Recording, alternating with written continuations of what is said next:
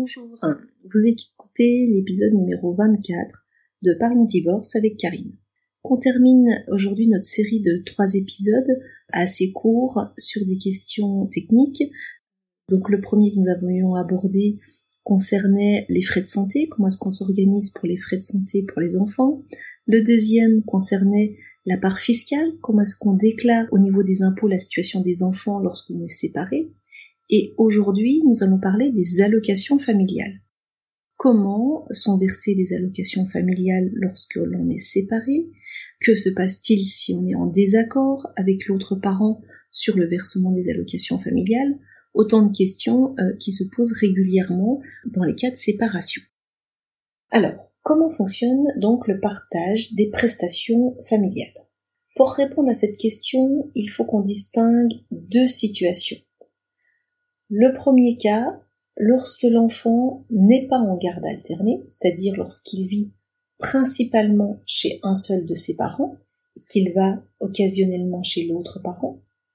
Et le deuxième cas, lorsque l'enfant est en résidence alternée, c'est-à-dire lorsqu'il est autant chez son père que chez sa mère.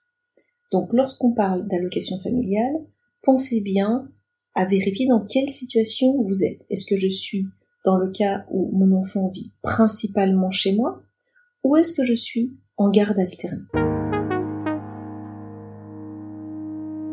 Première hypothèse, l'enfant vit principalement chez un des parents. Lorsqu'on est euh, marié ou lorsqu'on vit ensemble, les allocations sont versées normalement euh, pour le couple. Euh, c'est le couple qui est allocataire. Néanmoins, l'allocataire peut être uniquement l'un des parents dès lors qu'il a ce qu'on appelle la charge effective et permanente de l'enfant. Lors de la séparation, un seul parent peut toucher l'allocation familiale et il s'agira du parent chez qui réside habituellement l'enfant. Donc lorsque vous avez ce qu'on appelle la résidence principale, c'est vous qui êtes allocataire de l'enfant. L'autre parent ne peut pas réclamer à être allocataire et même s'il a l'autorité parentale.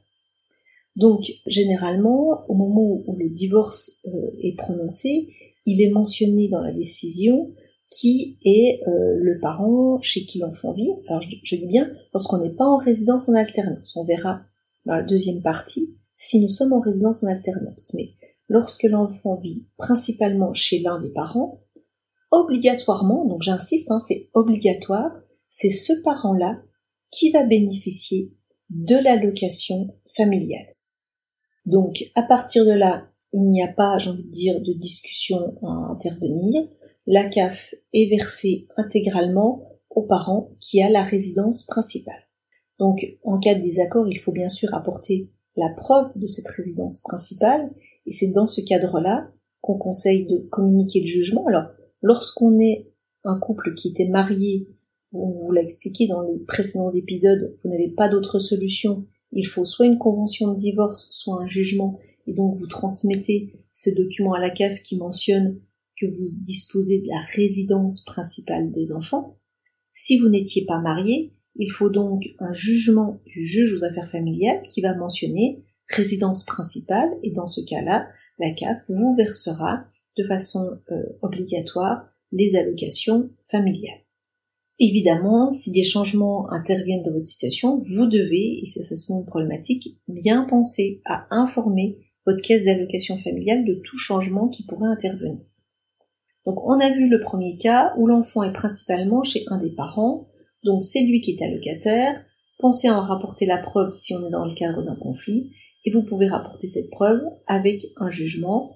Si vous êtes marié, il faudra une convention ou un jugement de divorce. Si vous n'êtes pas marié, c'est un jugement du juge aux affaires familiales. Maintenant, passons au cas de ce qu'on appelle la résidence en alternance, c'est-à-dire que l'enfant vit aussi bien au domicile de son père qu'au domicile de sa mère. Dans ce cas, les parents peuvent choisir la répartition des allocations familiales en cas de résidence en alternance. Dans le premier cas, vous avez vu, on ne peut pas choisir comment est-ce qu'on répartit les allocations. Par contre, lorsqu'on est en résidence en alternance, on peut choisir le mode de répartition. Alors on va avoir deux cas de figure. Le premier cas où les parents sont d'accord Et puis le deuxième cas, lorsque les parents sont en désaccord. Premier cas, les parents sont en accord. Dans ce cadre-là, j'ai envie de dire, ils ont deux options.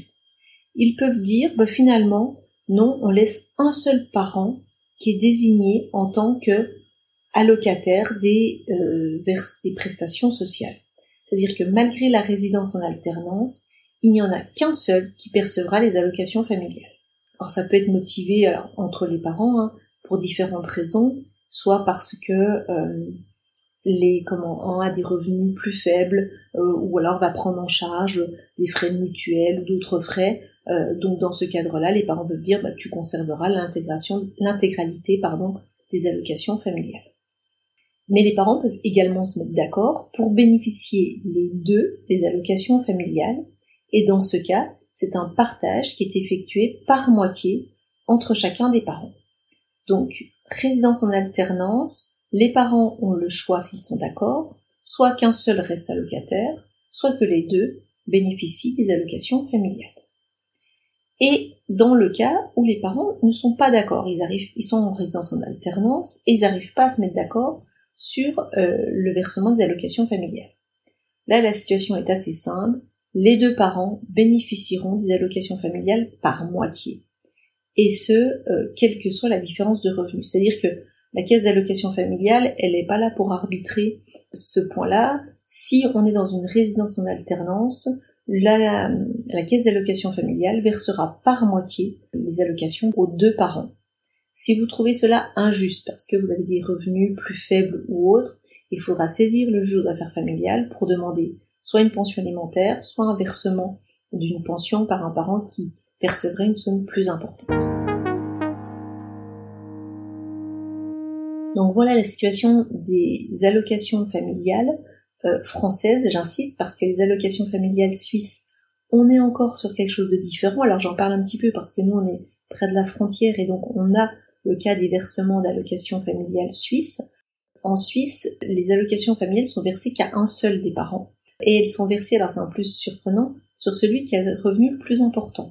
Donc c'est souvent pas mal de démarches à faire parce que le montant est assez important sur les allocations familiales suisses pour obtenir ensuite une répartition. Mais là c'est plus compliqué puisque on sort du territoire français et ce n'est plus la législation française. Donc cet épisode était consacré aux allocations familiales françaises, donc avec les distinctions que nous vous avons mentionnées. Une petite information, si vous choisissez à un moment donné de changer d'organisation, il faut savoir qu'il faut attendre un an minimum avant de changer d'organisation parce que la CAF ne peut pas changer, euh, je veux dire, tous les 15 jours l'organisation qui est mise en place. Donc voici les informations euh, concernant les allocations familiales. Pareil, une fiche euh, écrite euh, sera faite que vous retrouverez sur notre site internet grandvel-avocat.fr avec le détail des informations sur les prestations familiales. J'espère que cet épisode a répondu à vos interrogations. N'hésitez pas à nous contacter si vous avez des questions sur ces différents sujets et je vous dis à bientôt pour un prochain épisode.